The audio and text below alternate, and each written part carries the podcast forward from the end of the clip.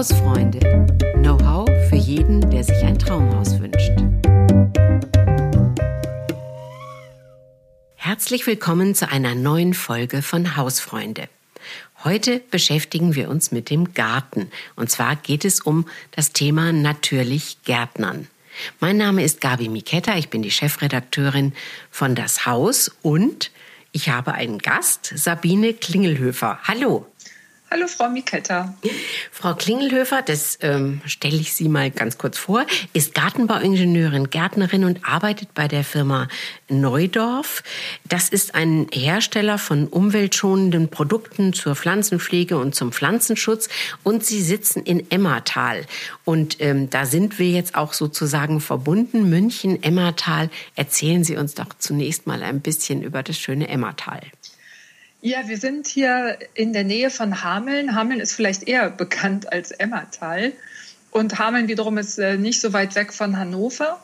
Emmertal ist ein kleines, äh, keine richtige Stadt, ein großes Dorf, sage ich mal, äh, durchzogen von dem Flüsschen Emmer, an dem auch unser Mühlengebäude steht.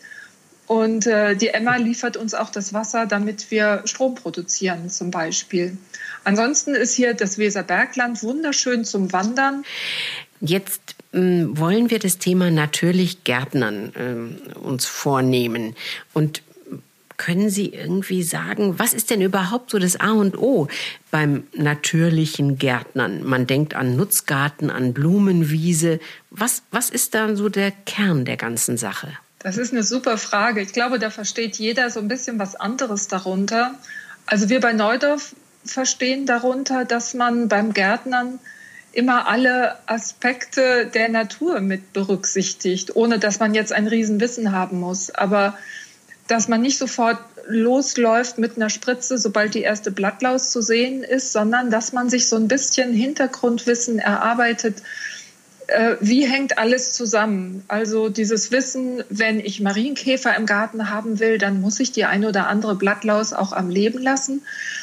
Wenn ich äh, gutes Gemüse ernten möchte, dann reicht es nicht nur, da möglichst viel Dünger drauf zu werfen, sondern dann sollte ich auch ein bisschen was für die Bodenpflege tun, weil alles ist letztlich ein großer Kreislauf ähm, der Natur. Alles hängt mit allem zusammen. Und gerade so diese Zusammenhänge im Garten, die sind uns besonders wichtig, dass man da berücksichtigt, wenn ich an einem kleinen Rädchen drehe, und da etwas, wie gesagt, zum Beispiel die Blattlaus bekämpfe, dann hat das gleich ein, eine große Folge und wir möchten so wenig Folgen hinterlassen und so wenig Spuren hinterlassen im Garten wie möglich. Also heißt natürlich Gärtnern naturbelassen? Nein, nicht ganz. Naturbelassen hieße in unseren Breiten ja, dass äh, früher oder später ein Wald entsteht, ja. Äh, wenn man gar nichts mehr tut. Das sehen wir nicht so und wir äh, sind auch dafür, dass man etwas gegen Unkräuter tut oder gegen Wildkräuter, wie auch immer man sie benennt. Aber wenn ich meinen Salat oder gerade meinen Feldsalat anbaue und da ist viel Unkraut dazwischen, dann ist es blöd. Und äh, dann zupfe ich das raus oder gucke, ob ich da andere Möglichkeiten habe. Also es geht schon um den Anbau und auch die Ernte von Obst, Gemüse. Und das soll natürlich so lecker wie möglich sein. Und da kann man tatsächlich ja mit Düngung, mit anderen Pflegemaßnahmen tatsächlich auch Einfluss nehmen auf den Geschmack.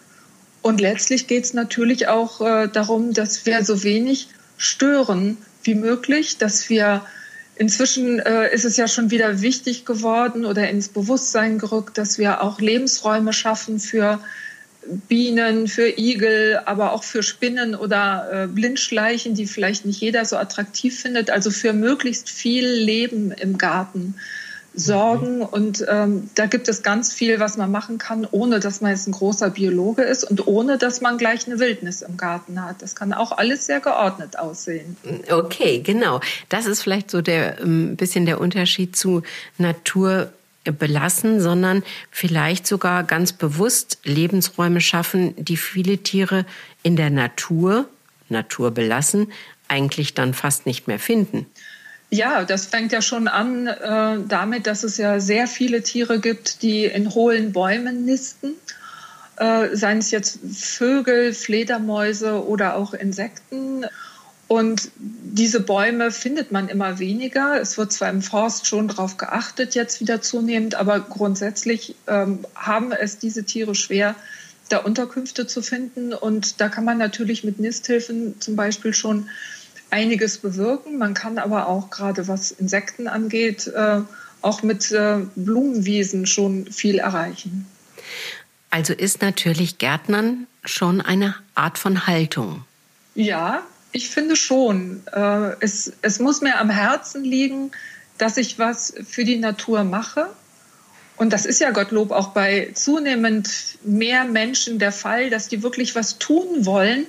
Sei es jetzt aufgeschreckt durch Fridays for Future oder wie auch immer. Aber dieses Bewusstsein, dass unser Planet verletzlich ist und schon verletzt wurde, das ist immer größer geworden. Und ähm, man kann ja wirklich im Garten viel tun dafür, dass es wieder ein bisschen mehr Artenvielfalt gibt, dass äh, für spezielle Wildbienen man bestimmte Pflanzen anbaut, sodass die wieder überhaupt einen Lebensraum finden. Mhm. Bleiben wir einen Moment bei den Wildbienen. Was braucht denn eine Wildbiene im Garten oder was hätte sie gerne? Ja, eine Wildbiene braucht Unterschlupf. Das war so vor ein paar Jahren das Erste, was so hm. vielen Leuten bewusst wurde. Also Nistmöglichkeiten, leere, äh, hohle Stängel jeglicher Art. Ähm, aber vor allen Dingen braucht sie Nahrung. Also Pollen und, äh, und auch Nektar, den findet sie in Blüten, aber nicht in jeder Blüte. Denn es gibt zum Beispiel gefüllte Blüten, die überhaupt keinen Pollen mehr tragen. Es gibt sogar Sonnenblumen, die nicht gefüllt sind, aber wo durch die Züchtung der Pollen weggezüchtet wurde, damit, wenn man einen Sonnenblumenstrauß auf äh, den Tisch stellt, nicht der rieselnde Pollen die Tischdecke verschmutzt. Ähm, so weit ist es schon gekommen. Tja. Also man kann schon bei der Auswahl der, der Pflanzen gucken, dass die äh, Nahrung für die Bienen bereithält. Und wer, wem das Spezialwissen dazu fehlt, und das ist tatsächlich ein ziemliches Spezialwissen, der kann sich natürlich äh, dann auf äh, wildbienenfreundliche Blumenwiesen zum Beispiel einlassen. Da gibt es einfach Samenmischungen, die genau die richtigen Pflanzen enthalten, damit Wildbienen eben Nahrung in Form von Pollen und Nektar bekommen. Mhm. Mm, sagen Sie einfach noch mal so ein paar Pflanzen, die Sie empfehlen würden für Wildbienen. Welche sind denn da ganz geeignet, so drei, vier? Also sehr gut geeignet sind fast alle Kräuter zum Beispiel. Also die, diese ganz kleinen Thymianblüten, wo man so denkt, ach Gott, da kann ja nicht viel drin sein, ist ja nur so klein. So eine kleine Thymianblüte kann wahnsinnig viel Nahrung für Wildbienen bereitstellen. Und da gibt es ja die unterschiedlichsten Sorten. Ähm, was auch eine ganz tolle Pflanze ist für Wildbienen, das ist der Natternkopf. Der hat ein sehr schönes Blau, wird auch so 1,50, 1,80 vielleicht sogar ähm, groß. Uh, aber es gibt auch viele äh, unserer bekannten Gartenpflanzen, also so einfach blühende Rosen zum Beispiel, einfach blühende Pfingstrosen, können auch richtige Insektenmagneten sein. Mhm. Ja, toll. Danke. Ich meine, gut, da, da, kann man sich ja wirklich nun ein bisschen schlau machen. Es gibt ja äh, nun doch einige Webseiten, auf denen man äh, wirklich viele Informationen bekommt. Wir haben hier bei, beim Burda Verlag eine Initiative, die heißt äh, Be Better, also B-E-E, Better, Be Better, die Biene. Ähm, Sie haben bei, auf der Seite von Neudorf sicher viele Informationen und auch auf haus.de oder mein schöner Garten.de. Ich glaube, da kommt man relativ schnell dann dahin, wenn man sich dafür interessiert und wenn man das ernst nimmt, dann ähm, kann man da, glaube ich, schon eine ganze Menge an, an Tipps äh, irgendwie ergattern, oder? Ja, auf jeden Fall. Also an Informationen dazu, genau auf diesen Seiten, die Sie genannt haben, mangelt es nicht. Und äh, vielleicht kann man auch einfach noch mal den äh, Zuhörern mitgehen. Fangen Sie doch einfach mal an mit einer ganz kleinen Sache. Einfach nur zwei, drei Pflanzen erstmal, die bienenfreundlich sind. Ähm, es muss nicht gleich die 50 Quadratmeter Blumenwiese sein im Garten. Aber erstmal anfangen und dann im Sommer ich kann nur sagen, ich genieße das so. Im Juni, wenn alles voll blüht, dann gehe ich zu unserer Blumenwiese im Garten. Wir haben eine ziemlich große, muss ich zugeben. Und es summt und brummt da wie blöd an so einem sonnigen Tag. Und da geht einem wirklich das Herz auf und man hat man geht dann wieder rein und denkt, ey, ich habe da wirklich was Gutes getan für die ganzen Insekten einfach mal anfangen und dann, dann Stück für Stück immer ein bisschen mehr machen, weil es macht einfach nur Freude, wenn man sieht, dass da mehr Leben in den Garten kommt. Also das heißt, man muss nicht gleich den ganzen Garten neu gestalten. Genau. Das muss man nicht. Ähm, aber ich meine, der Hinweis, äh, den kann man ja auch geben, so eine Blumenwiese, die muss ich ein, maximal zweimal im Jahr runtermähen. Mehr muss ich da nicht machen. Die macht viel weniger Aufwand als ein Rasen. Und selbst bei Trockenheit, das kann ich wirklich nur äh, bezeugen mit unserer Blumenwiese, selbst bei Trockenheit haben diese Blumenwiesen immer noch geblüht.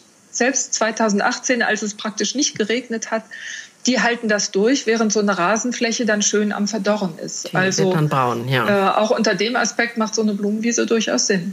Mhm. Ich würde gern noch mal ein bisschen was über andere Möglichkeiten für andere Tiere sprechen. Also ich, ich sag mal so ein bisschen Totholz in einer Ecke zu sammeln und so ein bisschen Laub, äh, wo sich mal ein Igel verstecken kann oder auch äh, für Spinnen oder kleine Salamander ein kleiner Unterschlupf ist. Ähm, sowas stört ja einen, auch einen, einen gepflegten Garten nicht wirklich. Genau.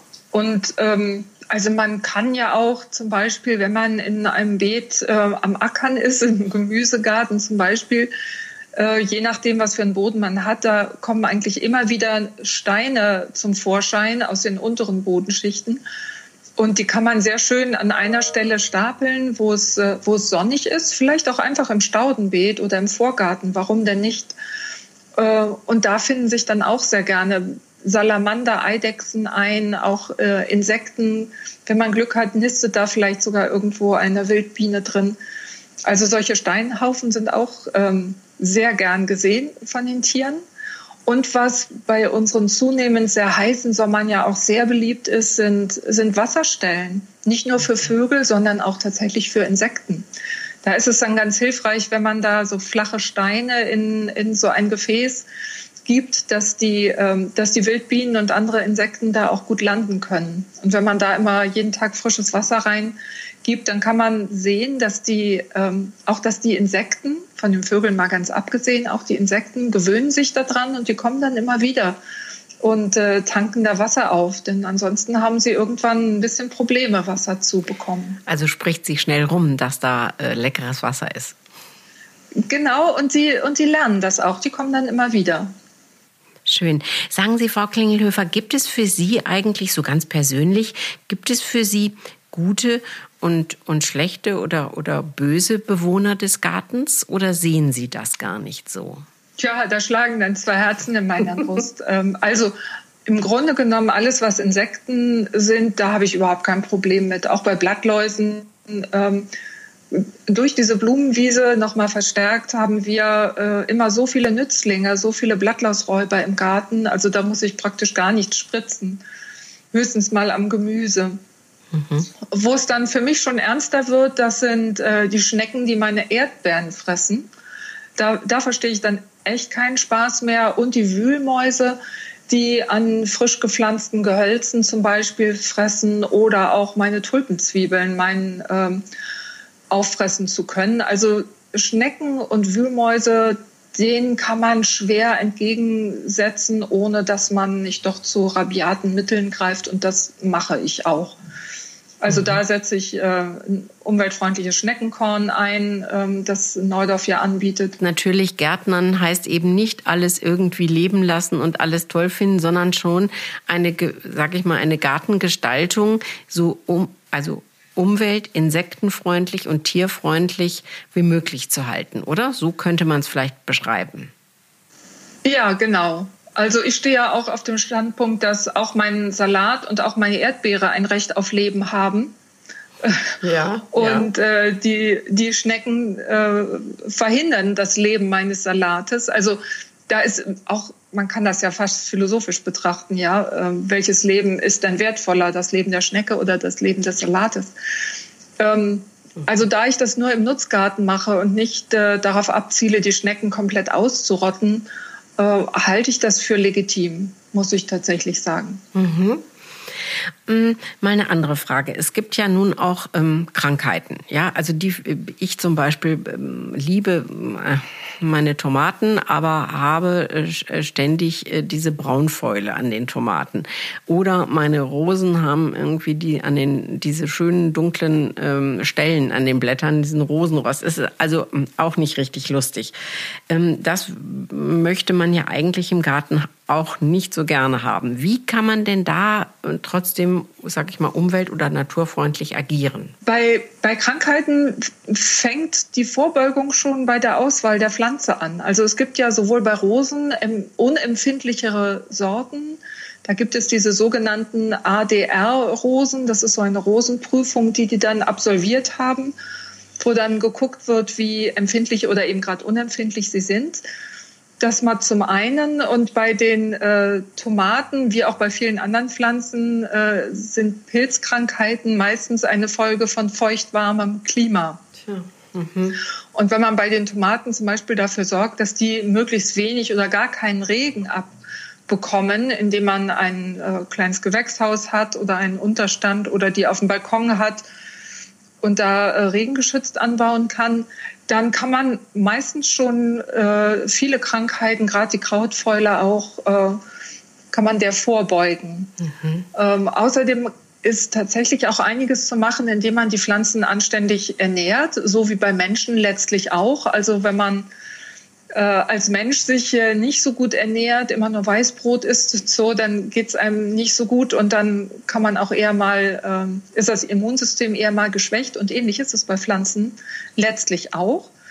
Das heißt, ich sollte meine Pflanzen immer passend ernähren. Sehr gut ist so ein organischer Dünger, denn ähm, so ein organischer Dünger, das ist wie bei Menschen ein Vollkornbrot finde ich immer. Also da sind einfach sehr viel mehr mhm. Nährstoffe drin als, ein, ähm, als in einem mineralischen Dünger. Ähm, das heißt also, die Pflanzen anständig ernähren, so wie sie es brauchen. Tomaten zum Beispiel sollte man mindestens zweimal düngen, denn die brauchen für diese Fruchtbildung auch viel Nährstoffe. Und wenn man schon weiß, ich habe jetzt die Rose ähm, schon seit 20 Jahren, die ist nun mal empfindlich, aber ich liebe sie so, weil sie ist so, wie sie ist, dann kann man auch vorbeugend noch solche sogenannten Pflanzenstärkungsmittel aussprühen. Das sind meist auf pflanzlicher Basis äh, sind das Mittel wie Schachtelhalm zum Beispiel als, äh, als Wirkstoff. Die sprüht man regelmäßig auf die Blätter und stärkt damit die Blätter, sodass die Pilzkrankheiten ähm, gar nicht mehr so viele Möglichkeiten haben, in die Pflanze einzudringen. Mhm. Also das geht dann eher lieber vorbeugen anstatt heilen hinterher, oder? Ja, genau. Also das ist auch natürlich so ein Prinzip des äh, natürlichen Gärtnerns, dass man die Pflanzen so stark macht, dass möglichst keine Krankheiten auftreten. Und äh, wenn welche auftreten, dann gibt es auch da aber umweltschonende Mittel, die man auch gegen Krankheiten einsetzen kann. Aber das bedeutet natürlich schon, Frau Klingelhöfer, muss man ehrlicherweise sagen, man muss sich ein bisschen mit dem Garten, mit dem Aufbau des Gartens, mit den Pflanzen, die man dort hat, beschäftigen. Was brauchen die? Ich muss mir die genau anschauen. Wie sehen die aus? Sind die schwach? Sind die stark? Oder wie, wo kriege ich da hm, so einen so Hinweis? Mhm. Also ähm, da ist es vielleicht schon eine, eine Hilfe, wenn man erstmal mit gar nicht so viel verschiedenen Pflanzen anfängt. Ich denke da an eine Freundin von mir, die hat jetzt neu einen Garten und wollte sich ein Staudenpaket kaufen für 15 Quadratmeter. Mhm. Und da waren acht verschiedene Pflanzen, acht verschiedene Stauden drin. Da habe ich gesagt, lass das lieber sein. Nimm lieber drei oder vier verschiedene Pflanzen, die kannst du auch selber noch erkennen und unterscheiden. Und kannst ja vor allen Dingen eben auch noch merken, wer ist was und wer braucht was. Also okay. da habe ich schon wieder meine Devise erstmal ein bisschen klein und, und äh, sparsam anfangen damit man sich dann langsam äh, reinarbeiten kann in die Materie sozusagen. Mhm, mh. Und da kann man sich auch sicherlich in einer guten Gärtnerei mal beraten lassen. Ähm, wenn ich jetzt an Stau, Stauden denke, was sind pflegeleichte Stauden? Da ist es zum Beispiel so, die meisten Stauden, die äh, düngt man einmal im Frühjahr, im März, April und dann ist es gut gewesen. Mehr brauchen die gar nicht. Äh, aber letztlich haben Sie recht, man sollte sich einfach ein bisschen mehr mit den Pflanzen beschäftigen. Man muss kein Spezialist werden, man, ähm, das ist nicht nötig und man muss vielleicht auch mal feststellen, Mensch, diese Pflanze hier, die muss ich so oft gießen oder die, die, die muss ich so viel umsorgen, die fühlt sich gar nicht wohl in meinem Garten. Vielleicht habe ich einfach den falschen Standort oder vielleicht äh, verschenke ich mal meine Nachbarin, äh, die einen besseren Standort hat. Also mhm. Vielleicht trennt man sich auch einfach mal von Pflanzen, die nicht so gut gedeihen, um dann äh, besser passendere für den Standort zu finden. Mhm. Ja, gut. Also mm, das fällt einem natürlich immer so ein bisschen, so ein bisschen schwer. Man, man kauft ja gerne mal dann und dann sieht man da was Schönes, pflanzt da wieder was hin. Also so geht's mir, ja. Ich kann da immer kaum vorbeigehen und natürlich hat man dann nach ein paar Jahren auch ein bisschen ein Sammelsurium, sag, sag ich mal. Hm. Das macht es natürlich etwas schwieriger, das stimmt. Manchmal behindern sich die Pflanzen ja auch gegenseitig und schwächen sich. Mhm, ja, genau. Also es äh, gibt auch so eine so eine Regel, dass man gerade im Staudenbeet sollte man mindestens drei Stauden von einer Sorte haben. Ich kenne das hervorragend gut, dieses Problem. Oh Mensch, hiervon und ach, dann nehme ich da nur eine von, aber eine ist keine. Also Stauden gerade wirken am besten, wenn man sie so in, in größeren Tuffs pflanzen kann. Und wie gesagt, mindestens drei auf einmal sollten es schon sein, damit sie auch ein bisschen was hermachen. Mhm, naja, ja. Ähm, ich wir haben jetzt schon ganz viel besprochen, ähm, kann man ja auch alles nachlesen, nochmal in den, den Show Notes, wenn Sie, ähm, liebe Zuhörerinnen und Zuhörer, wenn Sie da nochmal nachlesen wollen, ähm, da schreiben wir ja auch ein bisschen was auf. Oder man hört nochmal rein, das geht ja Gott sei Dank beim Podcast auch ganz gut. Vielleicht nochmal einen Tipp so für den Herbst oder Winter. Kann ich denn da schon irgendetwas tun, damit das nächste Jahr sage ich mal, mir kräftige, gesunde Pflanzen bringt, wo ich dann ähm, wenig ja, äh, Ungemach mit habe. Ja, der, der ultimative Tipp, der auch noch ähm, wenig Arbeit macht, ist, ist der nackten Boden immer bedecken. Und gerade im Herbst hat man ja im Garten meistens das, ähm, ja einiges an Laub von den Bäumen. Äh, und dieses Laub nicht weggeben, das bleibt am besten im Garten, das streuen Sie um die Stauden herum, das streuen Sie auf nacktes, äh, nackte Flächen im Gemüsegarten und zwischen den Erdbeeren. Überall, wo es geht, bringen Sie Laub hin. Das zersetzt sich bis zum nächsten Jahr. Aber es ist zum einen ein guter Schutz, ein Frostschutz. Und die Regenwürmer freuen sich ein Loch im Bauch und die anderen Mikroorganismen im Boden auch. Und im nächsten Jahr ähm, hat man gleich eine schöne, humusreiche, ganz oberste Schicht, wo ähm, die Pflanzen sich äh, sehr wohlfühlen und man hat viel für äh, die ganzen Organismen im Garten getan. Außerdem kann in dem Laub, da können Marienkäfer und andere Nützlinge überwintern. Die brauchen ja auch ein Plätzchen. Ja. Das heißt, den Garten nicht so gut aufräumen, Laub nur vom Rasen runterbringen, aber in die Rabatten, auf die Beete, unter die Hecke, egal wohin. Und äh, bloß nicht umgraben. Okay, okay. Bloß nicht das, was umgraben. die Großeltern gemacht haben, das ist, äh, muss heute nicht mehr gut sein. Ist es auch nicht. Oh je, ja, äh, muss man vielleicht auch ein bisschen umdenken. Wir haben ganz am Anfang schon gesagt, es ist ein bisschen eine Einstellung, eine Haltung, sich diesen natürlich Gärtnern äh, zu nähern und vielleicht ein paar, ja, irgendwie Gewohnheiten vielleicht dann auch mal zu überdenken oder abzulegen und den Garten ein bisschen mehr als Lebensraum, ja, für viele andere noch zu sehen und nicht nur für unseren ähm, Augenschmaus, sag ich mal, ja, dass es schön aussieht, sondern es als Lebensraum zu, zu begreifen. Das finde ich immer so ein ganz schönes Bild, wenn es so ein, ja, ein reicher Lebensraum, wo sich viel tummelt und viele, ähm, ja, Insektentiere glücklich sind, oder? Mhm, genau das ist, das ist immer das Ziel, ganz genau. Das ist so unser Plädoyer. Genau. Äh, der glückliche Gartenbesitzer und ähm, die glücklichen Nützlinge, vielleicht auch ein paar kleine Schädlinge im Garten zu haben und das alles doch als Ganzes sinnvoll sozusagen ja zu betrachten und nicht immer gleich abzuwerten. Das will ich nicht und das will ich nicht und das mag ich auch nicht. Gut, die Wühlmäuse, die nehme ich jetzt mal aus und die Schnecken, das ist wirklich, äh, das ist ein Problem. äh, haben wir auch drüber gesprochen gesprochen. Aber so, was, was wäre so Ihr Wunsch, wenn Sie so einen letzten Wunsch, also stellen Sie sich vor, ich bin eine Fee und ich erfülle Wünsche. Was wäre so Ihr Wunsch für äh, das natürlich Gärtnern? Ach, ich wünsche mir, dass, dass wir alle diese so typisch deutsche Ordentlichkeit und ähm, mal ablegen, was den Garten betrifft. Das fängt schon an in der durchgehend gepflasterten Einfahrt zur Garage. Die muss nicht gepflastert sein. Da kann man Rasengittersteine nehmen und dann ist das ein bisschen unordentlich, aber auch schon ein Lebensraum. Und ich muss nicht jedes Blättchen wegkehren, wie das äh, früher mein Schwiegervater gemacht hat äh, damit es alles ordentlich aussieht. Viele orientieren sich am Nachbarn. Oh Gott, was denkt der Nachbar, wenn, wenn da was rumliegt und es nicht schön schier aussieht?